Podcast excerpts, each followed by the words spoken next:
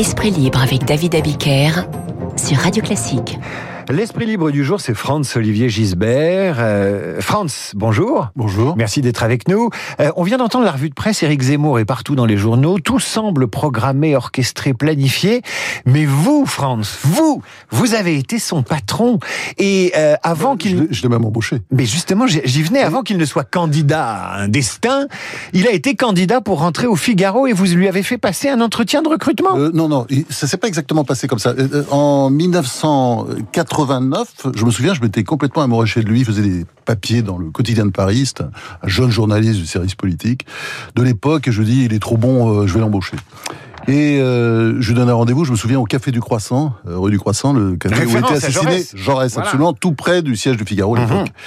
Et puis, j'appelle quand même, parce que j'ai beaucoup d'admiration pour lui. Pour moi, c'est un grand du métier. Le, le patron du quotidien de Paris. Le patron du quotidien de Paris, Philippe Tesson.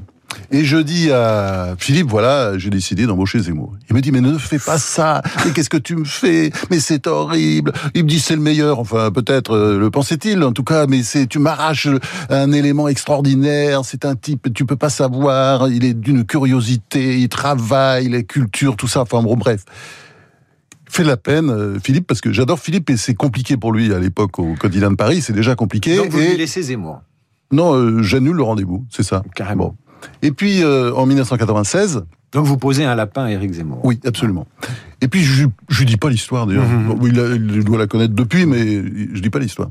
Et puis, en 1996, il a quitté le quotidien de Paris, c'était un faux matin. Et Info Matin, euh, eh ben, euh, il reste pas longtemps d'ailleurs. C'était un gratuit créé par André Rousselet. André Rousselet, c'est un journal euh, socialiste qui a disparu depuis. Qui était, qui était euh, ouvertement à gauche. Mm-hmm. Et là, euh, quand le journal va fermer, ben, je vous dis voilà, c'est l'occasion ou jamais. Et je dis au journal voilà, il y a même pas eu de, d'entretien de, de, recrutement parce que c'était, on le voulait quoi. C'était, c'était une très bonne plume avec beaucoup de culture. Et voilà, il est arrivé au Figaro. Et euh, bon, après, il a fait la carrière que l'on sait. Avec ses essais, le suicide ses français, cette, cette, passion pour l'histoire. Cette passion et, et, ce rire aussi, parce que je crois que c'est un des, un, des grandes raisons du succès de, de Zemmour, c'est le rire. Hein c'est pour ça que c'est une bête de télé. Je sais pas si c'est une bête de scène, ça on va voir, on va le voir dans les prochaines euh, semaines. Et euh, c'est vrai que j'ai fait partie des gens qui n'ont pas cru qu'il allait y aller. Alors cette candidature, euh, non mais j'ai pas cru, ou pas, pas cru Alors bon, il y, y, a une chose, vous savez, dans la vie, c'est Scott Fitzgerald qui a écrit ça d'ailleurs dans Gatville Magnifique, c'est le bonheur est toujours en face. Hein il y a une autre façon, il y a, y a, un proverbe euh, populaire qui dit euh, changement de pré réjouit les veaux. Et c'est vrai que quand on voit les, les veaux changer de pré, on les voit danser, ils sont heureux, etc. Bon, et je pense que voilà, il a envie de changer de vie. Que va-t-il faire, que va faire dans cette galère Lui, eh ben oui, c'est ce que il a les fans, il a les éditeurs, il a les livres, il a la, la, popularité, il a la polémique pour lui, il a aussi des procès, mais enfin bon, il a tout. Eh ben voilà, c'est ce que je suis en train de dire. Le bonheur est toujours en face, c'est-à-dire il a envie de voir autre chose. Et euh, bon, moi je, je, vis en province, à Marseille, et c'est vrai que je remarquais quand même qu'il est très populaire. Il a de, de, plus en plus de fans, et c'est pas seulement à cause de ce qu'il dit sur l'islam ou sur l'immigration. Je pense que c'est parce que les gens sentent, il aime la France. Et c'est ça son grand truc. On voit bien d'ailleurs. Euh, là, il est en train de tourner à l'homme qui est en train de raconter l'histoire, par quitte à refaire l'histoire parce que c'est la réhabilitation du maréchal Pétain. Alors ça, euh, non merci, euh, c'est pas pour moi. Mais euh, il, il, est en train de tourner un personne. Enfin, c'est le, le, personnage qu'il est aujourd'hui. À 5,5% dans des sondages. Alors les sondages, il faut s'en méfier évidemment. 5,5% dans les sondages, mais surtout beaucoup d'ennemis. Vous dites il est populaire. Enfin, il a les meilleurs ennemis de France aujourd'hui, cet homme-là. Bon, bah ça c'est toujours bien, surtout quand vous avez les médias contre vous, puisque bon, euh, des... les médias contre, excusez-moi, ouais, non, non, non, non, non, CNews, non, non, non, non, Paris Match non, non, ce matin, non, non, Valeurs non, Actuelles. non, les médias, je veux dire, les... il y a régulièrement des papiers, par exemple dans Le Monde, ah les médias, voilà, voilà, les oui, grands les, médias, les médias de gauche, oui, mais, euh, enfin, sociodémocrates, bon, c'est quand même, sociolibéraux. bah, c'est quand même l'essentiel des médias en France. C'est ce qu'on le dit CSA toujours. aussi, les, le, le, le, comité de censure là, qui s'appelle le CSA, là, qui est là régulièrement. Bon, puis la justice, et c'est vrai qu'il a eu, euh, il a pas mal de condamnations, hein, à la haine raciale, à la haine envers les musulmans. Bon, mais enfin, pour beaucoup de Français, ce sont des médailles. Hein. C'est pas ça le problème. Le problème, c'est que euh, la politique, c'est un métier. Il va le découvrir. C'est un métier, c'est très très dur, c'est très violent. Euh, parfois on connaît pas les codes. Regardez, quelqu'un comme Jean-Jacques Servan-Chabert, il était pas bête. Hein. Il a été ministre euh, des réformes de Giscard pendant quelques jours seulement. Paf, allez, liquidé, terminé. Euh, le général Boulanger, ça s'est pas bien terminé. Il a fini dans le décor. Il s'est même suicidé. Et puis euh, regardez ce qui se passe aujourd'hui avec Dupont-Moretti. Il est doué pourtant. C'était le meilleur avocat de France. Enfin, il va le redevenir certainement.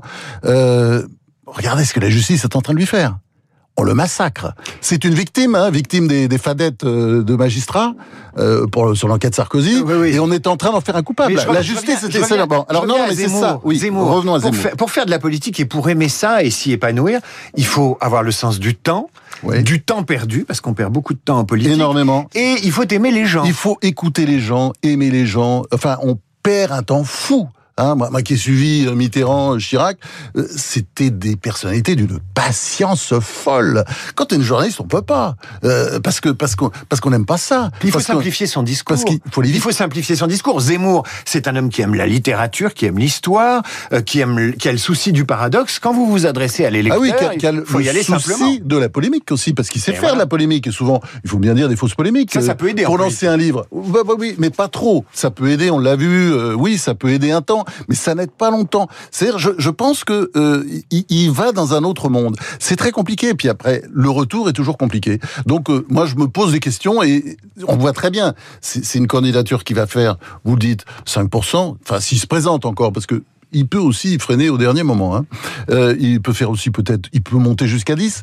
Et, ce qui est intéressant d'ailleurs, c'est que contrairement à ce qui était dit, c'est pas une candidature qui va nuire euh, au Rassemblement national.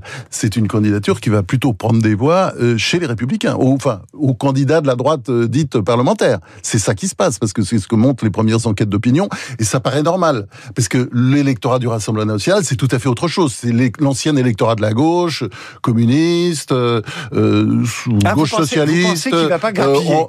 Ah ben non non parce que même avec autre le chose. soutien de Marion Maréchal. C'est Peut-être un petit peu, mais pas beaucoup. Pas beaucoup. On voit bien qu'il va grappiller plutôt sur la sur, sur, sur la droite parlementaire. Bah, c'est ce que montrent les enquêtes d'opinion. Hein. C'est ah. moi qui le dis. Je, je, regarde ces enquêtes et c'est intéressant parce que ça ça ça pose. Enfin, comment dire Du point de vue de la de, des républicains, ça pose quand même un problème. C'est-à-dire au moment où ils cherchent un candidat, euh, ils peuvent pas se payer quand même deux candidats. Hein. Alors on compliqué, a, on, hein à quelle droite appartient Zemmour? C'est dans la, la, la, la, classification de René Raymond. C'est la droite bonapartiste? Bah, évi évidemment, parce que il y a quelque chose chez lui. Moi, c'est pour ça que vous citiez Boulanger. A, bon. Oui, oui, je citais Boulanger, mais c'est pas, c'est autre chose. C'est-à-dire que euh, moi, il y a quelque chose qui me meut toujours chez chez Zemmour. Il faut bien dire, je partage d'ailleurs. Euh, c'est son espèce de vénération enfantine pour le général de Gaulle bah, qui est quand même euh, un immense personnage, euh, bah, un des plus grands personnages d'histoire de France avec Jeanne d'Arc. Et, et, voilà, on, on, vient, il vient de passer. Il adore De Gaulle, mais enfin, il trouve des excuses à Pétain. Euh, non, mais ça, c'est c'est le ça, premier avocat pas, de Pétain. Non, non, mais c'est con, ça. C'est, ah bah, mais c'est son côté. Non, non, mais c'est con de, de, dire ça, de, oui. de sa part.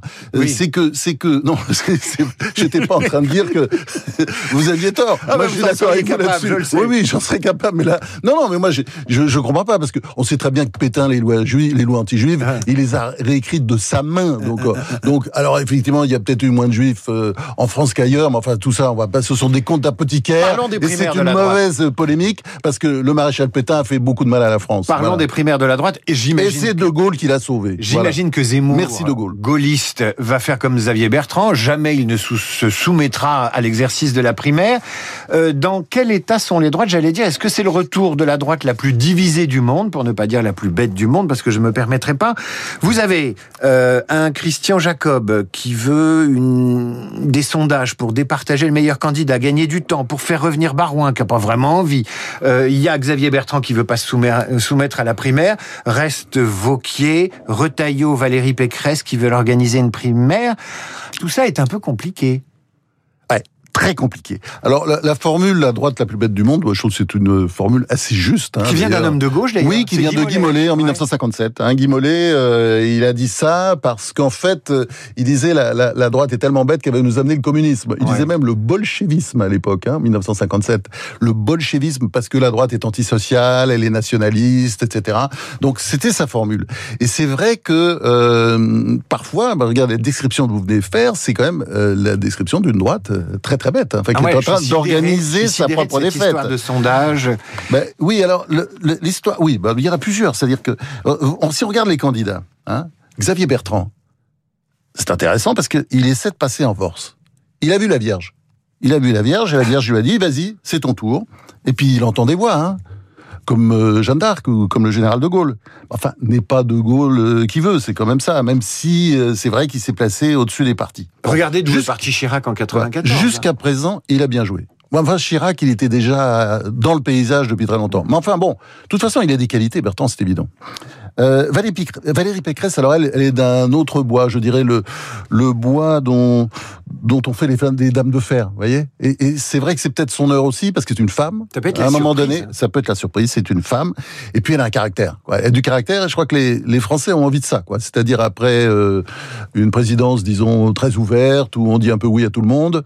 Bon, on voit très bien que ça sera pas le cas de Valérie Pécresse. Et voilà, moi je pense que c'est quelqu'un en plus qui a envie. Hein puis Laurent Wauquiez, ça c'est très intéressant parce que Laurent Wauquiez, moi ça m'a toujours passionné parce que regardez, c'est l'ENA, major à l'ENA, hein, l'école normale supérieure que Macron a raté, l'agrégation d'histoire de il est sorti premier, euh, Sciences Po, bon c'est un superbe euh, palmarès, mais je dirais jusqu'à présent il y avait il n'y avait que ça. Et quelqu'un qui s'évertue à faire oublier ses diplômes. Ah oui, c'est un peu comme Chirac, hein, c'est-à-dire bizarre. euh, Chirac, vous savez, il, il- quand il quand il lisait un poème, c'était sous une couverture d'un Playboy, par exemple. hein, il, voilà, il cachait sa culture.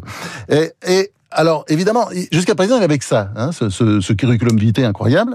Euh, maintenant, il y, a, il y a quand même un gros score euh, au régional, 55%. Et c'est vrai qu'on le regarde un peu autrement. C'est trois bébés Chirac, hein. Mmh. Vous avez vu, trois bébés C'est Chirac. l'héritage. L'héritage. Hein, il pense avoir. euh, euh, il faut simplement. Ces trois bébés Chirac, ça, ça en fait quand même de trop. Chirac qui aurait perdu probablement la primaire face à Balladur si cette primaire avait eu lieu euh, précocement. Mais je ne vais pas refaire l'histoire. Euh, il nous reste- Alors oui, mais les méthodes, il y a les trois méthodes. hein. Oui, les trois Il y a- méthodes. Enfin, ou quatre d'ailleurs, parce qu'il y a la méthode Bertrand, ça Ouais. passe ou ça casse, Ouais. hein, euh, tout pour ma gueule. Uh-huh. Euh, la méthode Jacob, euh, qui consiste à, à laisser les sondages faire euh, la sélection. Enfin, je crois, il n'y a pas plus stupide, hein, parce qu'on ne se méfie jamais assez des sondages. Et puis, euh, les sondages, ils auraient donné Balladur euh, en 1995. Ils auraient, enfin, les sondages, les, les sondages. 94, ils ils donnaient font une photo, ils font une photo, euh, voilà. Et la photo, ça change. Bon. Et puis, euh, la troisième méthode, c'est la méthode des primaires. Bon, alors évidemment, euh, après ce qui s'est passé, parce que quand on regarde les primaires à gauche et à droite euh, en 2017, ça n'a pas été un grand succès.